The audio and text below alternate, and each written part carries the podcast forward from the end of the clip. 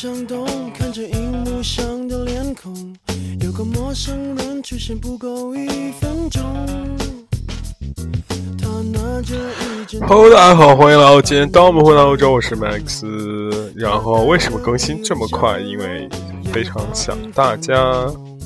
今天呃，最近啊，我感觉看了很多剧，然后就觉得怎么说，很很很想发一发感慨，聊一聊骚，然后就准备从今天开始更新三期，分别是《美国队长》《欢乐颂》和这个《北西北星遇上西雅图二》，然后就是给大家聊一聊我自己的感想吧。我觉得我也想做一做影评类的那种，这种这种这种这种怎么说？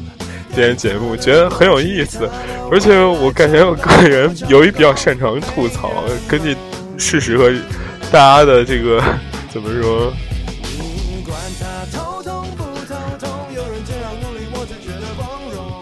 大家的这个错爱，我声音关小一点。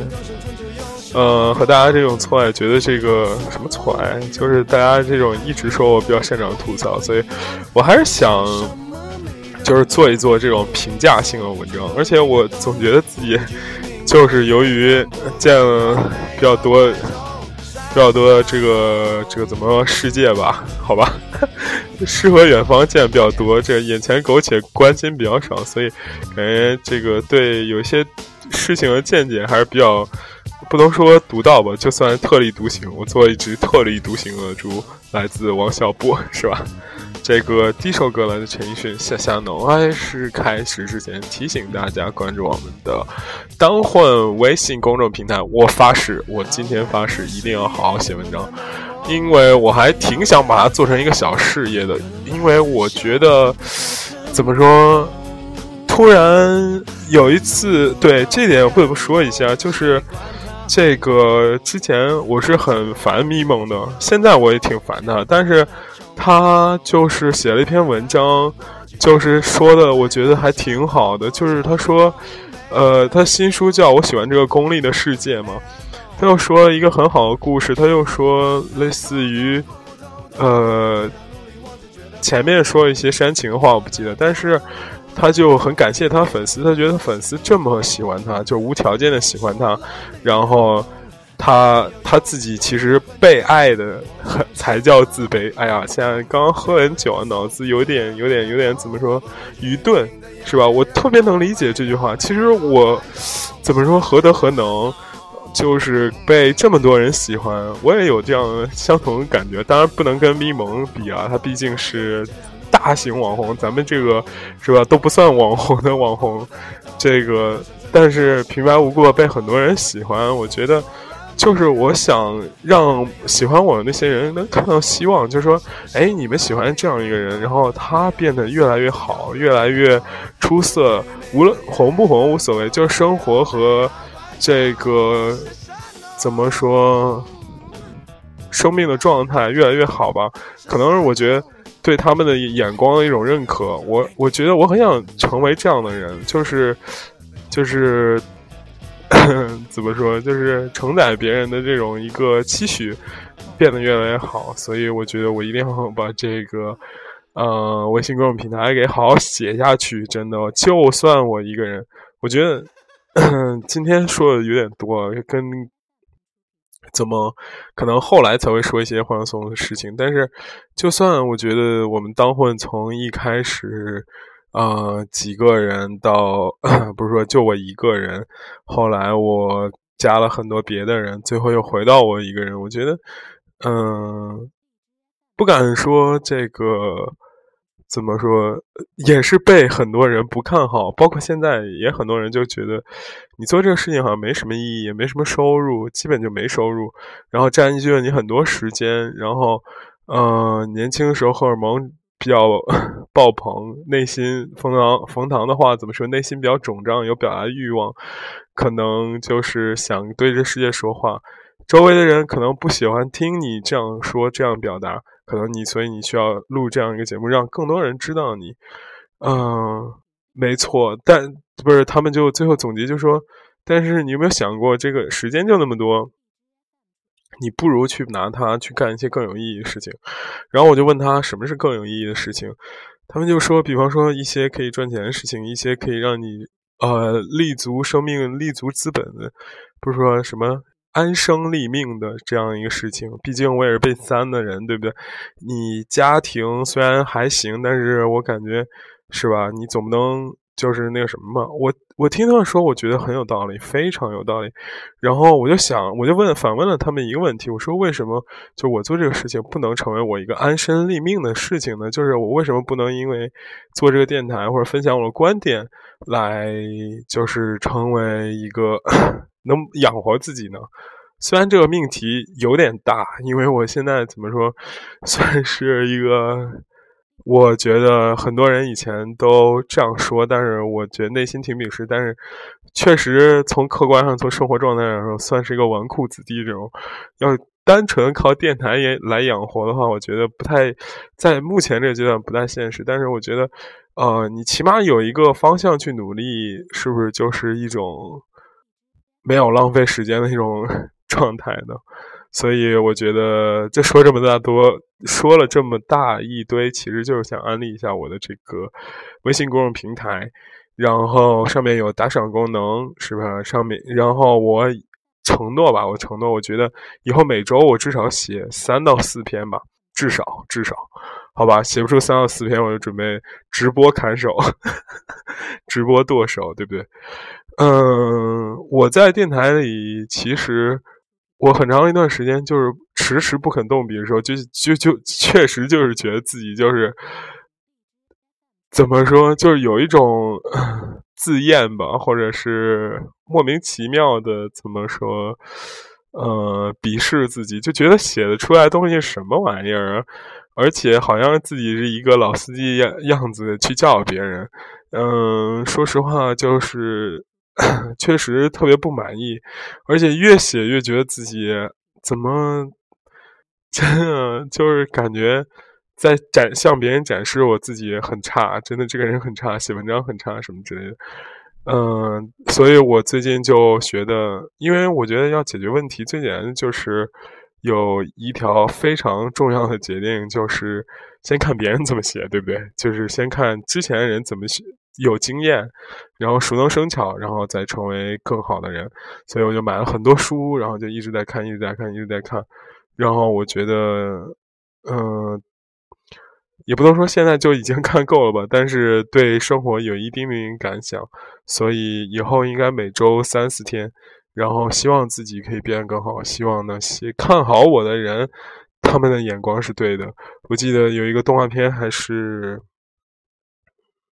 还是电视剧的结尾，那个人对男主说了一句话，我至今还记得，他说：“我真的没有看错你。”然后他又补了一句，就说：“看对一个人的感觉真的特别好，相信一个人的感觉特别好。”我操，我一定要做。我其实说这些话，可能不是给粉丝听，或者不是给听众听的，我其实说给我自己听。我觉得我一定要成为一个，呃。起码上从生活状态上是一个很好的人。OK，聊了这么多，我也舍不得删。其实这个怎么说？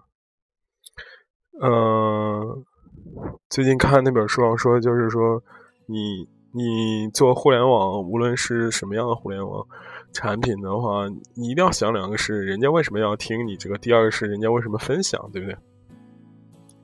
但是我刚刚巴拉巴拉说那么多，我感觉真的。应该都，第一不利于听，第二不利于分享。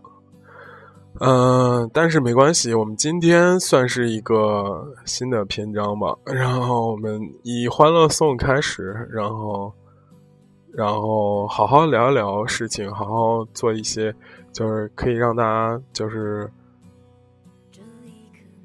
见证我成长或者学习到东西的事情。好的，说怎么这么沉重？我们是一个很。开心的电台，对不对？就是我有的时候也挺鄙视自己，这种莫名其妙、特别深刻这种状态。就是我操，搞也搞得跟自己真的 fuck 过一万个妞，然后成为 king of world，有几百亿身家，每天忙得不可开交一样，是不是？其实并不是这样，是吧？只是一个平凡的人。但是有的时候不知道为什么，可能就就会想到这些，然后就会就会想说，是不是可以把这件事情做得非常非常大？好吧。但是孔夫子不是说了“学而不思则罔，思而不学则殆”，对不对？就是我们现在就是天天思考不学习，导致生活变得很倦怠，所以就开始聊《欢乐颂》。OK，我觉得，呃，回归一个剧，如果你评价一个剧，或者是那个什么时候，呃，有很多人有不同的表达方式。比方说，有的人喜欢吐槽，有的人喜欢煽情，有的人喜欢就是怎么说让。说白了就是逗你笑，逗你哭，然后逗你，呃，使劲隔着你，使劲抓痒那种感觉。嗯，我反而觉得别人做过事儿，我也不愿意做。比方说，嗯，我其实我自己也做过这事。假如说一个吐槽类电台，可能要欢乐颂就说：“我操，我就不相信他妈现实能出现这种情况，是不是？”他妈的，那邻居怎么可能帮你？我告诉你，我天天每天一见到，就他妈就是他妈邻居在那吵架，然后八点还没睡醒呢，他妈就听见啊楼底下那个由于停车车库的问题，两个邻居在那死骂骂骂来骂去，这他妈才是现实。欢乐颂那种邻居根本不存在，对不对？这一看就是典型吐槽类的，对吧？煽情呢就会说，嗯，在什么上海漂泊的人们可能看了这个电影。就会想到自己的经历，有的时候我们可能真正需要的就是别人的一点点鼓励，可能就那一点点的温暖，就可以使很多人从绝望中走了出来，对吧？就是我感觉还有一些像我和嗯，对我们千百年万年就是也没见过面的两个台，一个轮造，一个。五五赛是吧？伦恩噪声和这个五五月八塞文啊，这个两个小朋友，我感觉我应该叫他们小朋友不夸张，我比较比较老九零的，他们可能都九几的吧。三亚我不知道，三号可能也九几的，反正都比我年轻。就是我们这种比较喜欢讲道理的人呢，就会怎么说呢？想挖掘一些比较有意思的事情。嗯，我最近为了这个积累内功啊，其实也是有 看那个《月薪两万生活指南》，是吧？它里面很爱说一句话，叫做“魔幻现实主义”。我感觉，包括莫言的得奖，其实莫言得诺贝尔诺贝尔文学奖的时候也说了一句事情，他说他是魔幻现实主义。那再往前是倒的话，呃，称得上魔幻现实主义这个词的话，就是。加西亚马尔克斯的那个《百年孤独》，对不对？那什么是魔幻现实主义呢？我告诉你，《欢乐颂》其实也是一个魔幻现实主义的电视剧，对不对？我特别喜欢一个这个这个这个，呃，我们河南的导演叫做严呃阎连科，写过一本书叫做《炸裂志》，你听名字就特别像我们这个河南人的这种性格，是吧？感觉就是。吃东西喜欢咸一点的，然后咸香喜欢，就是，嗯，我小时候城城市里就会有那种烧麦秸秆那种，呃，雾霾的，但是有一股稻草就是被烧着之后的那种烟雾气息，就是，然后在这样一个城市里边，在郑州可能这样就会有。呃，几千万人口的这样一个茫茫云海全是人的这样一个城市里，就是特别适合魔幻现实主义这种作家产生。那就是什么是魔幻现实主义呢？《炸裂志》有一个情节就很好给你解释出了这一点。他描写了一个农村，中国的农村，怎么说？这个农村呢，这个村长是怎么当上村长的？他带领他，首先他自己富了，他是怎么富的呢？他就是去火车上去偷这个，我忘了是偷火车的货物还是偷，对，就是就是带领，就是自己先去那个火车上。他那个村子很偏僻嘛，然后基本上经济非常不发达，但是他。带领他那个村民呢，就一开始先自己先偷火车上来往货车上的这个货物，后来自己发家致富的时候当上村长，然后带领一群人去偷这个火车发家致富，呃，偷火车上的货物，然后这村慢慢就成了一个什么就是类似于扶，就是那个从贫脱掉贫困帽帽子变成一个超级富村了。然后他那个女的呢，他老婆呢是一个女生，女女孩，然后她也特别有钱。她是怎么有钱的呢？她自己去做去南方当小姐，然后有钱了。然后呢，他呢又带领他，别人看他有钱了，他又带领他那个村里的小姐妹都去那儿当小姐，然后他当老鸨，然后这个村就越来越有钱，男的都去当小偷，女的都去这个。当小姐，其实他是讽刺，就是中国社会这种男，呃，怎么说，有一些男盗女娼这种现实吧，现实色色彩，不能说中国社会，这其实我觉得有点扯。这是那个《锵锵三人行》徐子东老师说的嘛，就是有一些地方确实是男盗女娼的这种这种这种现实色彩，但是他用一种魔幻 现实主义说法，就是魔幻现实主义就是。事儿感觉夸张了很多，但是确实也有这样的发生，这就叫魔幻现实主义。这用在这点，我觉得 特别好，用在这个哪儿就特别好，就是，呃，这《欢乐颂》就特别好。嗯，大体剧情大家也其实都了解了，其实就是从在一层的五个邻居，呃，由于身份地位包括性格的不同的一些不同的这样一个故事。反映的其实大家都是北上广不相信眼泪是吧？就是怎么说，反映的就是这种小白脸儿，嗯，什么小白脸儿，小白脸都出来了，小白领的一种生活状态。嗯，我觉得这个这五个人塑造的都特别好，我尤其喜欢三个吧，我觉得三个我觉得特别好。第一个是最好的是这个，呃，王子文我因为我一直就比较喜欢这个女生，就是王子文演的叫曲筱绡。嗯，第二个就是把那种富二代那种飞扬跋扈和内心还有爱这种状态表现的特别好，但是唯一一点 不太真实的就是他。给这海龟这个标签贴的不是特别好，就很多海龟其实也并不是很有钱，对不对？也并不是就像他那样真的都可以拿芬迪的包什么之类的，是吧？富二代海龟就是我也认识挺多的，也没有他这么张扬。嗯，就是而且假的地方也挺多，比方说你海龟怎么觉得？我感觉英语也都能说得过去。他是一个。就是那个安迪说的，就是生生活经验和江湖经验比较怎么说足的这样的一个人，这样的人，说实话，做生意是有一定的成功基因在的，但是在某种程度上，那是在老一代眼睛中，不是老一代，就是旧社会的那种，不是，嗯，就是旧社会那种商业模式中，比方说，嗯，我，嗯，这这样的人一般。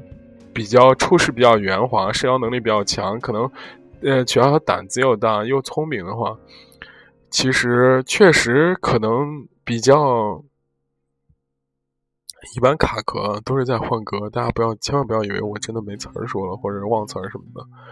我要换首歌，这已经三期没有换歌单了，我也真是有够懒，真的。我们要变得更好，每期都要更新歌单，好不好？Sorry，下期必然更新歌单。好的，这个我最喜欢曲筱绡。曲筱绡性格又好，然后内心还有爱，并不是纯恶毒。这样的话，其实我很愿意把这部剧和《Gossip Girl》就是对比。我不知道有没有人这样对比过，但是我就第一眼看的时候，我就觉得不知道哪儿有点像《Gossip Girl》。那个就是曲筱绡和那个 Blair 的那个那个感觉就特别像。你说他真的就是特别狠毒吗？没有。你觉得他真的就是特别的怎么说坏吗？也没有。他其实内心还是就是属于一种修炼没修炼够的那种伤人的情情节在吧？什么叫没修炼够的伤人情节？就是你看到一些坏的事儿。一个正常的商人，他就会衡量这个事儿，我要说出去了，对我的好处大还是坏处大？那对我的好处大，我就说出去；对我坏处大，我就憋着不说。但是曲筱绡就根本不衡量这个，他就是路见不平拔刀相助。我看你装逼，我就非要拆穿你那种感觉。所以这种人可能被冠名，就是冠以这样的标签，类似于很真啊，不会说假话啊。但是其实，在他有钱有势的这个外表下，肯定当然没有人在乎。但是现实生活，我觉得。其实这种人还是比较比较比较比较比较，呃，既好也不好。好的话，就是你跟他交往的时候不需要太过那个什么，太过防备；不好的话，就是是哪个人身上没有秘密，哪个人身上没有痛苦呢？他要都这样说的话，就有一种怎么说，嗯。不懂事儿，这种不给人面子这种状态，这种标签在吧？OK，这是曲筱绡。我觉得演技演的最烂其实是安迪，所以第二人我们聊安迪。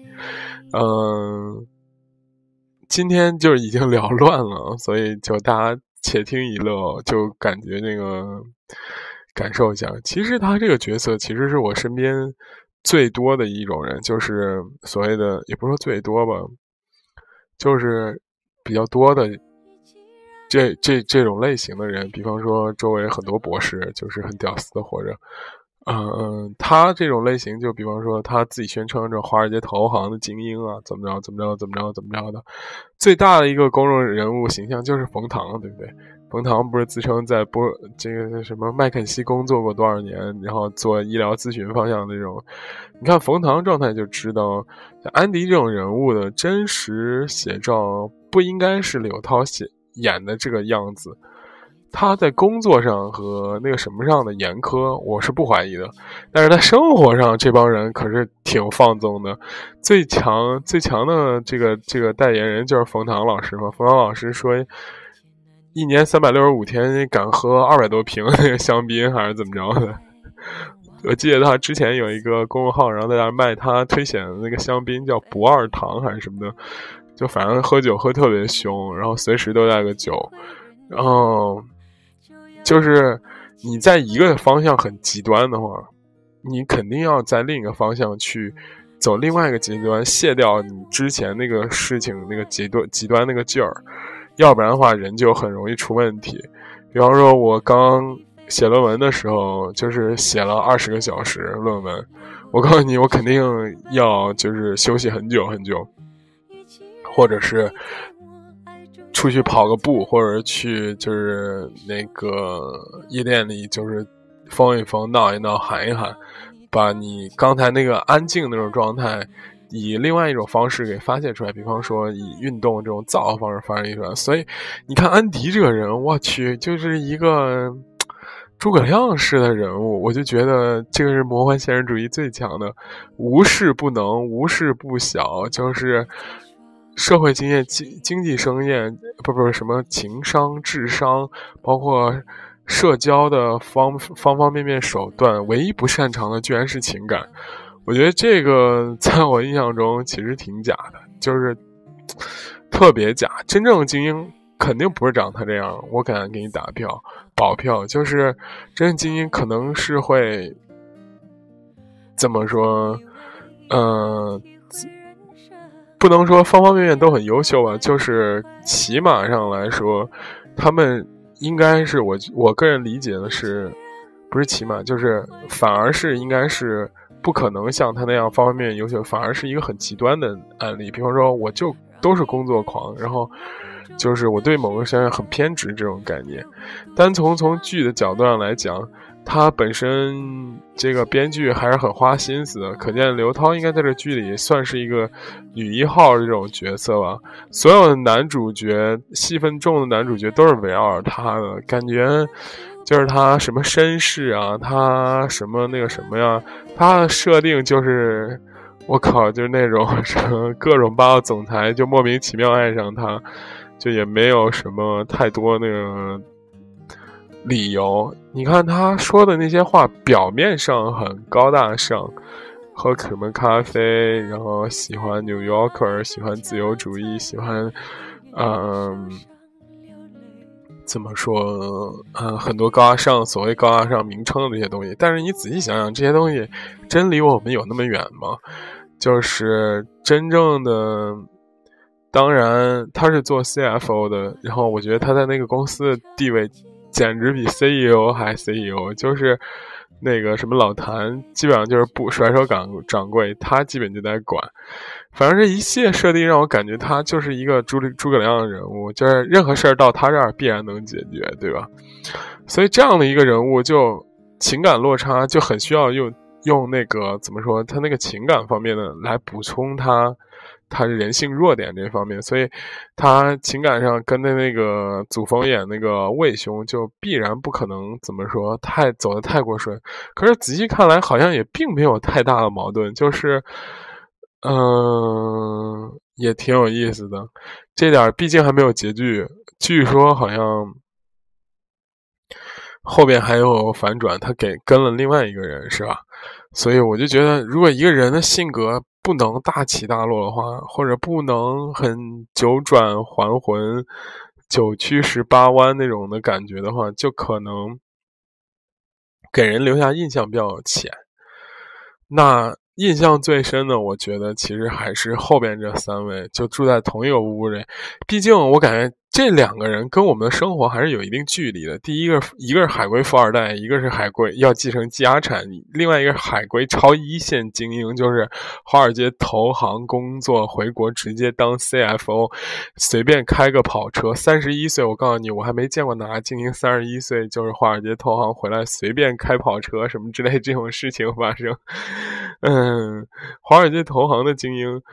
也只能算一个美国中产阶级吧，不能算真正富人。我靠，回国各种跑车，各种开，江边海上海江边房子随便买。我去，你他妈别逗我了，行吗？好像，又开吐槽模式。我就觉得这个剧真正经典呢，在于就是他对这同一屋的这三个女孩的性格的塑造，包括一些职场技巧的这种发泄，不是发泄吧，就是。论述都非常有前，就是前几年可能叫厚黑学吧，现在可能叫做 职场升职秘籍什么之类，这种都非常有意思。先聊聊这三个人，这个第一个是樊姐，就是华妃蒋欣演的这个，我觉得蒋欣蒋欣就是真的很大只，就是她特别美，我觉得真的。单论长相，我感觉她在我地位上就是就古典美这种，我觉得她是超过孙俪，甚至某种程度下，我觉得她和许晴那种差别是两个红玫瑰与白玫瑰这种关关系。许晴就是那种白玫瑰那种圣洁纯洁那种，蒋欣就是红玫瑰那种野性啊，放嗯不能放浪，性感啊，野性啊这种这种感觉。他时时刻刻，我感觉蒋欣的眼睛很有意思。他那个眼睛眼皮啊，就感觉肉肉的，就始终有一种那种美人施粉黛还是什么的。有个唐诗怎么说来着？美人卷珠帘，什么？美人卷珠帘什么来着？粉什么施蛾眉？什么？不知心恨谁，反正唐那个李白写过一首诗嘛，就是描写描写这样的美女，就是眼睛肉肉的，但是很大，很幽怨那，但是稍微一打扮就很性感的那种感觉，真的特别好。而且他在这个剧里呢，就饰演了一个就是不高不低的这样一个中产，不是说白领的那种。白领的这样的一个代言人吧，就是去大城市打拼没有背景的白领的这样的一个代言人。你大家想想，这个设定其实很有意思。就是他在后面讲了他他家他跟他家里矛盾，就是他家里其实不是重男轻女第一，第二就是不是很富裕，第二，然后就是怎么说还要管他要钱。他表面上。就说什么红颜祸水嘛，对不对？长得好看就很容易吸引到就是男性的这种追逐追捧，是吧？但是大家就是所谓的门当户对，我觉得在中国还是一个根深蒂固的概念吧。大家都想找跟自己门当户对的好看的女生。那她这种不门不当户不对的女生，大家都就是取笑笑话，就是说她以为她是这个餐桌上上宾，其实就是这帮男人盘中的菜，你知道吗？就是她始终无论是在职场、在男人圈，还是在各个。就包括在他妈眼里，他其实都是一盘很好吃、很诱人的菜。你会对一盘菜很走心吗？不会，所以他一定要演出这种很强烈的纠结感在里面。就华妃反而不是，我习惯叫华华妃，反而很适合怎么说演这种角色。我觉得她是最，我觉得她肯定好演员一枚，不不话不多说，对吧？但是他那个纠结，呃，并且他那个他把纠结这种感觉说的演的非常好。他一面要装出一面就是坚强、楚楚动人一面，又一面又要一个人抵抗这生活的压力。我觉得可能可能算是这个剧里边最大的亮点吧。好，再说这个关关，我觉得关关演的也特别好，就是他是那种。仔细大大眼一看不好看，就是仔细看觉得这个女生乖乖巧巧的，就是我觉得有的时候大家都把女性的美很单一化、简单化、直接化。的给标签出来，比方说大眼啊，这个尖脸啊，然后骚气的这种是美，对吧？就像大家可以看一看这个什么映客直播是吧？这个不不不能黑映客，我们有好多粉丝自己也在做直播，我们也是要支持一下，是吧？嗯，就是所谓传统的这种美，但是我觉得在性格上说，这个美女的类型就很多，比方说泼辣的也是美，像。就是杨紫那种，对不对？就是在这个里面演的叫什么邱莹莹这种，泼辣、大方、正直、善于跟人沟通、不无所畏惧。这个高效能是七个七 高效人士的七个习惯中第一个，不叫积极主动吗？对不对？这个其实你不要看他是一个很。很不起眼的这个，很很那个什么的这个一个习惯，但是他却排在了这个第一名，是为什么呢？就是积极主动给人生会有很大无穷的这样的一种动力在，对吧？所以邱莹莹代表这种积极主动是一个美的美的类型，关雎尔就代表就是我想说的，就是这种温柔、这种乖巧这种的感觉，就是。我觉得有的时候莫名其妙，你就会觉得女生有很多女生，我觉得长相很，我不能说普通或一般吧，就是他不是出类拔萃的选手，但是他说话轻声细语，没有太多情感变动，或者他内心有很多情感变动，但是他不说，他只是就是自己一个人承受。然后吧，为人处事非常合理，她是那种乖乖女中的乖乖女。我跟你说，女生男生喜欢的不要不要，好不好？特别是那种怎么说？我觉得这种女生叫撒娇女人也最好命。我觉得这种乖乖女的这个最好命的这个特质特别强，就是你既想保护她，又觉得她特别听话。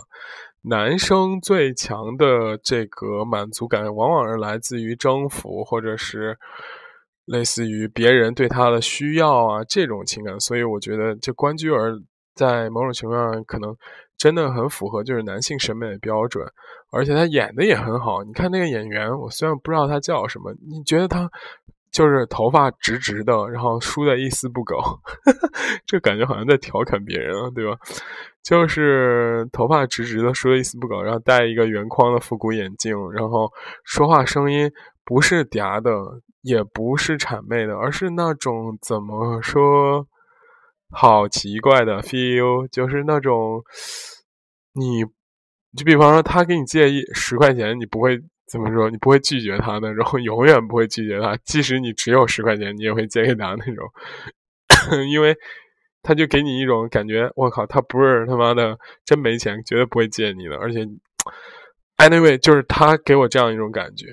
邱莹、杨紫，我感觉她也是个好演员。她故意装傻。你想，杨紫在那个《家有儿女》里演的戏，或者之前演的一些戏里面，她是一个挺有灵性的小孩。她故意演傻，但是演的挺好的。我觉得，你说她做作吗？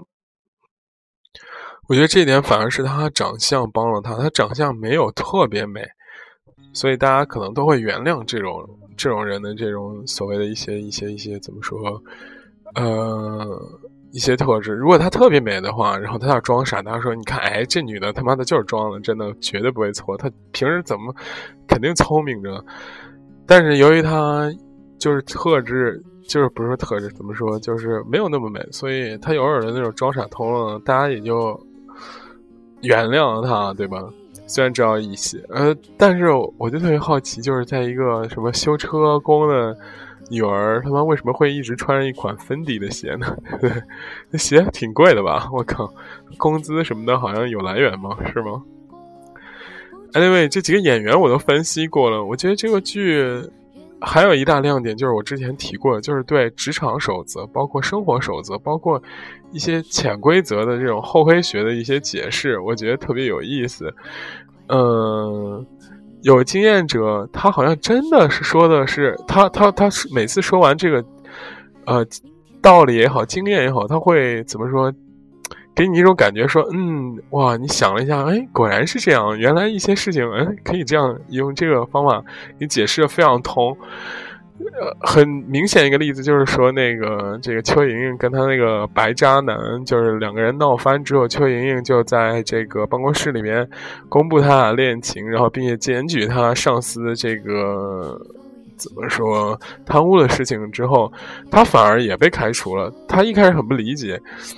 其实，就是然后那个安迪和那个樊姐就开导他说什么，就是你这样就嘴不把门，然后就是四处大喊大叫。其实这个世界上没有几个人屁股是干净的，然后你你这样做就是没有人会敢用你，你这样直肠子没有人敢用你。这邱宁宁当时不明白。当时啊，不是当时不明白，可是他当时可能要懂了，但是他没有接受这一点，他就觉得陷入一些苦闷当中。我觉得这个道理，你你你，大家有没有发现？我操，真的非常实用啊！任何时候、任何时间的我们工作、社交还有生活，都需要一些这样一些小小的智慧在，然后你就觉得。突然一下子，然后开窍了，感觉哎，这个电视剧居然还可以让我们学到一些事情，包括就是樊姐家里闹事儿的时候，那些像安迪啊、那个魏兄啊、啊曲筱绡给他们出的那些意见，就是你爸妈虽然偏挺偏偏那重男轻女，但所以你要应对他，就一开始必须得下死狠心。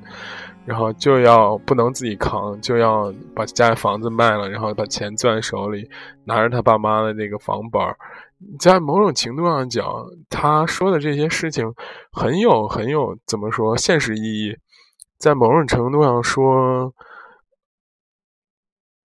可能对一些人很有用，对不对？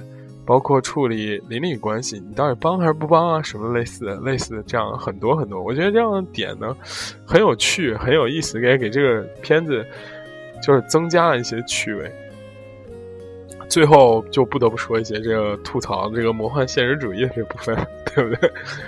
生活中我们可能没办法遇见像这么好的邻居，就像我们生活也不可能像 Up East There 叫什么？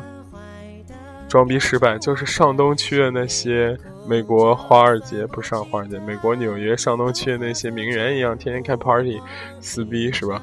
但是我们愿意停下来看一看这些不同性格的人在电视上给我们 perform，给我们演一场秀的时候，我觉得就是有的时候既养眼又放松，真的非常好，不能要求太多。而且我特别特别特别。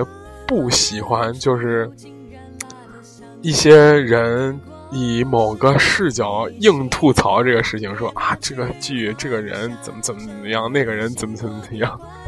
Come on baby，你在淘宝上买一双一百多块钱的那个山本耀司鞋的时候，你就不能再抱怨他说它是一款假鞋了，对不对？我觉得这句话就是你在就是淘宝上买买花了。二百块钱买一个 LV 包的时候，你就不能再抱怨这 LV 是个假包了，对不对？因为你知道它是假的，这个，然后你还买，或者说你二百块钱不可能买到一个真包，这个事实已经既定在你的脑海里了。你还去买，这个行为其实就不能再抱怨人家厂家和卖假货了，对吧？只能抱怨你自己，要不你没有钱想买好包，要不然你就是脑子有病，对吧？是吧？你大方承认这点就好了。看电视剧嘛，对不对？我们其实是图个开心，图个快乐，图一个爽，对不对？然后你很深刻的在讨论一些社会问题，然后你很深刻的在讨论一些关于人性的问题。Come on，我靠，你怎么不在你的 paper 里讨论？你怎么不去 Science Nature 上讨论呢？对不对？你他妈非要 Science Nature 是科系杂志杂志，社科杂志我确实不知道有什么大的那个杂志，就是。你在该讨论理论的时候，他妈的成了哑巴；不该讨论的时候，各种上纲上线，也是挺逗的。我觉得，它本身就是假的呀，电视剧本身就不是真。难道你他妈真的是因为看了降那个《天龙八部》，就是就以为自己能练成降龙十八掌，然后他妈一掌出去把自己罪的人都拍死吗？对不对？嗯，何必这么认真呢？我觉得就是。可能人家也有，就是这些评哎这样评论的人，就是可能也有这种所谓这个社交需要或者是崇拜需要吧。哎，你看我知道多多呀，我知道多牛逼啊，对不对？我觉得我不知道，我觉得嗯，某种程度上赚傻逼的钱是不合不不合道德和有违我是或者不光赚傻逼钱，就赚傻逼的信任感。就是忽悠傻逼这事儿很不道德，是吧？我个人是不愿意这样干的。但是既然就是很多人干这个并且赚了钱，我觉得肯定人家也有过人之处，是吧？我可能做不到，可能有点嫉妒，就是这样被人家讲。好，《欢送》这个剧我觉得还不错，也马上要结了。然后我我第一次这么认真的在看这个国产剧啊，可见。就是除了美容养颜之外，也不是美容养颜，就是晚上睡不着的时候看一看，觉得，哎，觉得可能给自己一些生活可能性嘛，觉得挺棒的。我一直想拿它跟《Gossip Girl》对比，但是《Gossip Girl》其实除了第一季之后的后面来说，它其实是不断重复的。名媛开 party，名媛撕逼，前面伏笔，然后各种人配搭。大家惯性的去看，只是觉得它有一个惯性的怎么说，呃，影响这个人们虚荣心的这样一个需求在。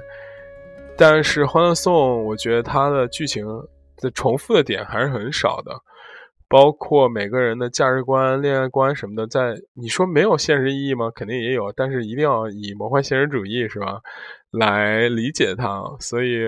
我觉得很棒的一个剧，然后可能，呃，今年我感觉像是一个华妃年。之前好像还有一个剧也是讲他，那个就挺无聊的，看一集，有人在 YouTube 上搜看一集就觉得不想看了。但这个剧我觉得停不下来，真的很棒。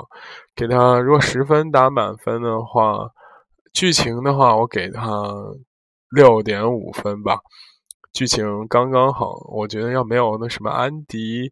找 弟弟这种线没有那个其呃没其他的剧情其实并不太多吐槽，然后表演的话我给他打七点五分左右吧，然后娱乐性的话我给他个八分，我觉得总分应该在七分左右的这样的一个片子，非常非常推荐大家看，嗯，我觉得。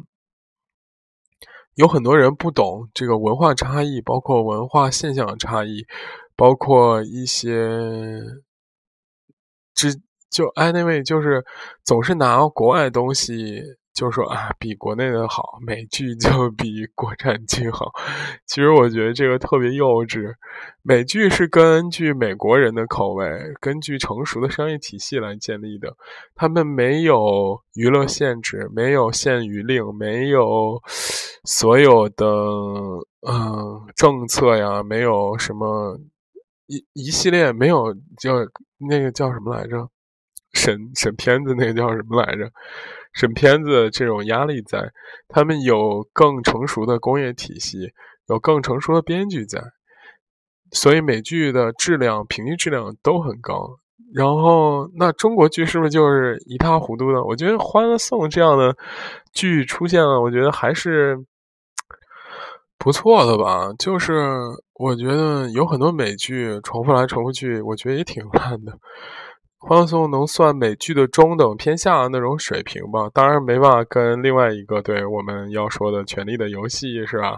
包括还有什么？我们接下来要评《权力游戏》美队和《北京西雅图》，对吧？这三个电影，对不对？好的，那跟《权力游戏》肯定没法比，对不对？那人家一集制作费就跟他一个片子的制作费。都要高，那你没办法这样比，对吧？OK，Anyway，今天就讨论到这里。然后四部剧，哇，还有四部剧要讨论，三部剧啊，刚才是一共三部剧，讨论一个还剩两部，大家就加一个《权力游戏》，我想起来。好的，希望大家可以多多给我留言，然后互动，然后我们 Anyway 就是。抒了抒情，聊了聊天，很开心。今天就到这里，拜了个拜。